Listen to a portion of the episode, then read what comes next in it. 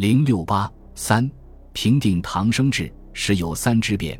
一九二九年十二月二日，十部于浦口起兵炮击南京。通电公布蒋之罪状，宣言反对内战，呼吁各方武装同志共起图存。三日，于楚县通电就任护党救国军第五路总司令，宣称要率十万舰卒直取南京。十七日，在蚌埠自组安徽省政府。蒋介石拉拢唐使，本为借助他们的力量搞垮桂军和冯玉祥西北军，对投靠他的唐使并没有予以充分信任。但时有三，唐生智迅速举起反蒋大旗，仍在相当程度上出乎其意外。十一月十八日，在击败冯玉祥西北军后，蒋介石在日记中对唐生智还大加赞赏：“孟萧来见，精神甚佳。”彼此欢慰特甚，勇志兼备之将少有也，而复能忠心于党，诚难得也。而时有三在离南京近在咫尺的浦口发动兵变，更是南京为之震动。当时有三宣布反蒋时，蒋介石既担心时有三趁南京空虚，直捣南京国民政府的核心，又担心曾与石同进退的韩复榘及其跟进皖鲁同声相应。威胁整个东南地区的安全。此时，他还在寄望驻河南的唐生智部能协助平定叛乱。十二月三日，蒋介石致电何成训、杨杰：“此时实际叛变，韩必动摇，我军腹背受敌，危险万状。唯有先定开封，击破韩部，马必中立，实乃孤立，则是已收拾。此为死中求生唯一活着。故以电孟萧。”如能照办，请兄等力助之。次日再电杨杰，强调当此生死攸关之际，对唐总指挥更需绝对服从，以一事权。殊不料，此时唐生智反蒋已在紧锣密鼓酝酿。三日，唐生智与刘文辉等联名通电，竭力推崇汪精卫、张发奎。五日，在郑州召集各机关团体集会，提出六项政治主张。包括肃系内争、一致对外、反对非法的国民党三大，呼吁汪、蒋、严合作，指责谭延闿、胡汉民、王正廷把持中央，置蒋掩其所长，限其所短，为张发奎凭功摆好，所部放弃南京方面颁予的第五路军番号，改称护党救国军第四路，一切非法党部一律解散。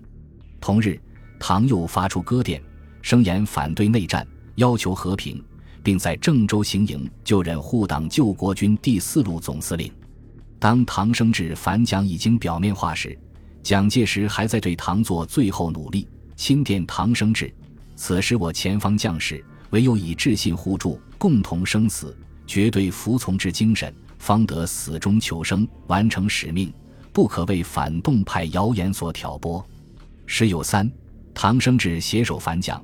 加上韩复榘蠢蠢欲动，鲁豫皖连成一线，对南京国民政府安危形成巨大威胁。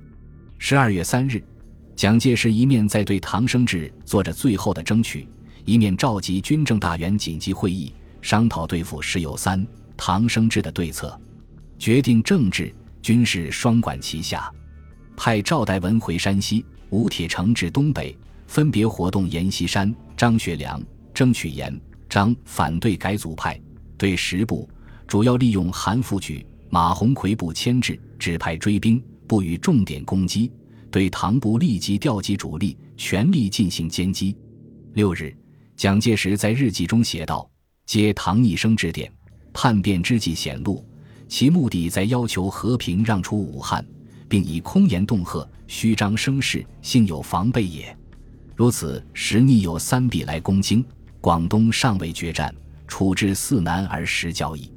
我必固守京汉二据点，并以长江运输之便不患失守。至其他各处之便故与失地，则止不问。人以为忧，无反以此为乐也。讲特别提示，以知态度暧昧，百川或为此便之背景也。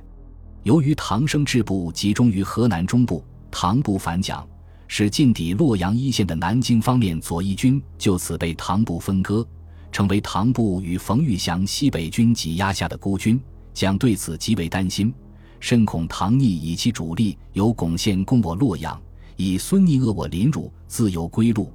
在致左翼军杨杰等将领的电文中，竭力为此孤军打气。此时前方各部陷于孤立无援之苦境，未有如今日之甚者，唯有诸兄团结一致，服从杨指挥官命令，不顾一切以排除万难。即至四面受敌，亦唯有同心一德，死中求生耳。讲的这一弱点，其实也是唐生智可以争取突破的重要环节。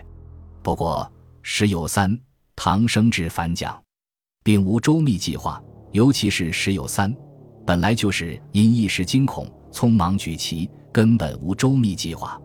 因此，在南京空虚时，他却于浦口隔岸骚扰后退，却至蚌埠间逡巡不进，明显没有与蒋一决高低的决心。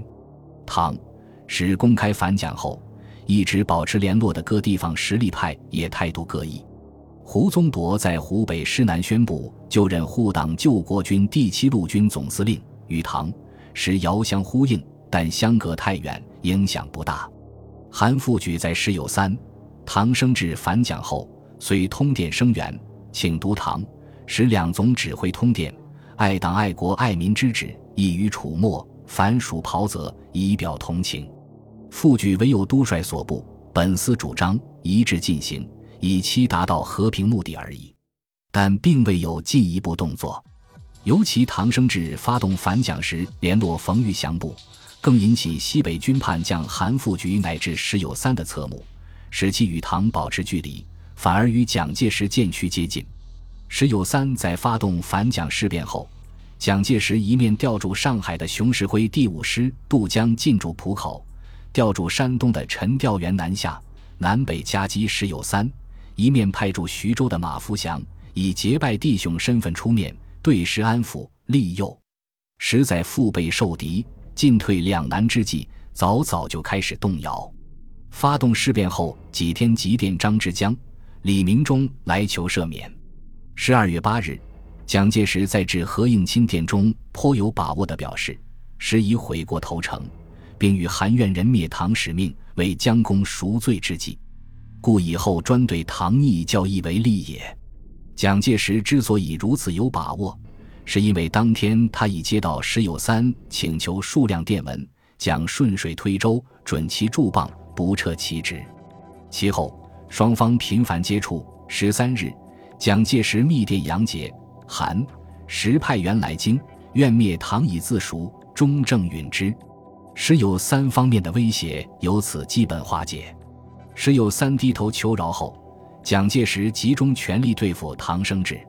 他一面令武汉守军全力防御，勿稍犹豫，在军事上全力防范唐生智的进攻；一面稳住孤悬敌后的杂牌军将领，给杨杰空运中交钞票一百万元，令其多分给徐源泉、王金玉、王军等师。同时极力争取阎锡山，使之在侧翼威胁唐生智。十二月七日。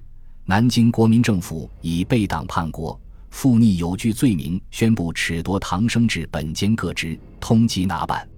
同日，蒋介石致电何成训，令其与阎锡山交涉，设法接济前方被断绝联系的南京中央军部队，一切由中央负责偿还。同时，赵代文回到太原，代表蒋游说阎锡山，阎因堂起兵时未能如约拥护其为领袖。亦认为唐言而无信，于是接受赵之劝说，助蒋反改组派反唐，表示与蒋共同奋斗。此时，张学良经蒋派出的吴铁城活动，决定助蒋反唐。二十日，严张联合通电，指责改组派成绩窃发、煽火宣传，无所不至，表示拥护中央统一。蒋又以严支配河南省政为条件，商定以韩复榘。马鸿逵部扼守陇海路东段，蒋调刘志部沿平汉线北上，严派孙楚、杨爱元部分从河北、山西南下合击唐军。由此讲，严、张关系迅速打通，尤其是阎锡山态度的改变，使全局形势迅速朝着有利蒋介石方向变化。因此，当唐生智掀起反蒋声浪，踌躇满志，准备大干一场时，却发现自己势单力孤，进退两难。大局基本稳住后，南京方面组成讨逆军，对唐生智发起军事攻击。蒋介石自任总司令，阎锡山为副总司令，刘志任第二路总指挥，率武汉方面部队沿平汉路北上攻郑州。阎锡山兼北路军总指挥，率禁军由河北、山西向南进攻。十八日，蒋通告阎锡山，已通令豫西各部归兄节制指挥，务请兄即日进驻郑州，彼得军中有主，以慰军心。对韩，时亦令发一电，令其归兄节制。二十日，开始对唐军发起总攻。唐生智反蒋。基干部队有第五十一师、第五十三师、门柄乐旅、安郡才旅等约十万人，集结许、眼尖。其前进部队已占领黄山坡、雪山、驻马店一带，有沿铁道线南下，直取武汉之企图。但是，唐生智初期行动计划不臧，动作迟慢，在豫南逡巡不进，使蒋介石获得从容布置的时间。当阎锡山表明态度后。唐立即陷入困境，阎锡山态度转变后，原来与唐联名通电讨蒋的将领随即矢口否认。一些列明唐生智反蒋声明的二五两路军将领，如范石生、徐源泉、王金玉、王军、杨虎城等，通电四方，声明北乌，一致拥护中央。十二月二十一日，时有三通电表示主张和平，反对改组派。撤销护党救国军名义，恢复第十三路军番号。唐军陷入孤军作战。二十二日，晋军孙楚部进入郑州，向南压迫。与此同时，刘志下达总攻击令，自南向北进攻的夏斗寅、蒋鼎文两师进入驻马店地区，位于郾城一带的唐军处于蒋沿南北夹击之中。十二月下旬，经过激战，蒋军攻占遂平。汝南严军入河南进抵郑州。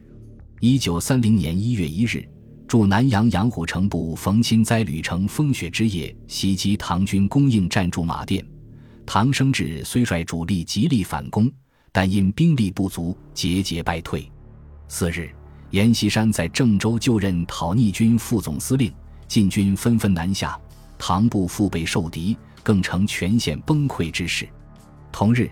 蒋介石致电刘峙、杨杰、蒋鼎文等，逆部既经动摇，应即由诸兄绿同所部全力出击，耐冻耐苦，奋勇歼敌，方能表示我革命军之精神，此其时也。万不可以雪后难进，致使功亏一篑。第二路分左、右两纵队展开追击作战，蒋军长鼎文指挥第一、第六。第九个师与右纵队向谭庄、郾城、新店方面追击，杨军长虎城指挥第七军为左纵队向北五渡方面追击。蒋军先后攻克郾城、新郑等地，唐部精锐至此歼灭殆尽。九日，唐通电将所部交给刘兴负责，自己离开部队，随后化妆潜逃，经开封至天津租界隐居。十日。蒋军攻占郾城，十三日，刘兴率部缴械，听候改编。蒋介石以自己的胜利结束了唐生智石友三的反蒋战争。本集播放完毕，感谢您的收听，喜欢请订阅加关注，主页有更多精彩内容。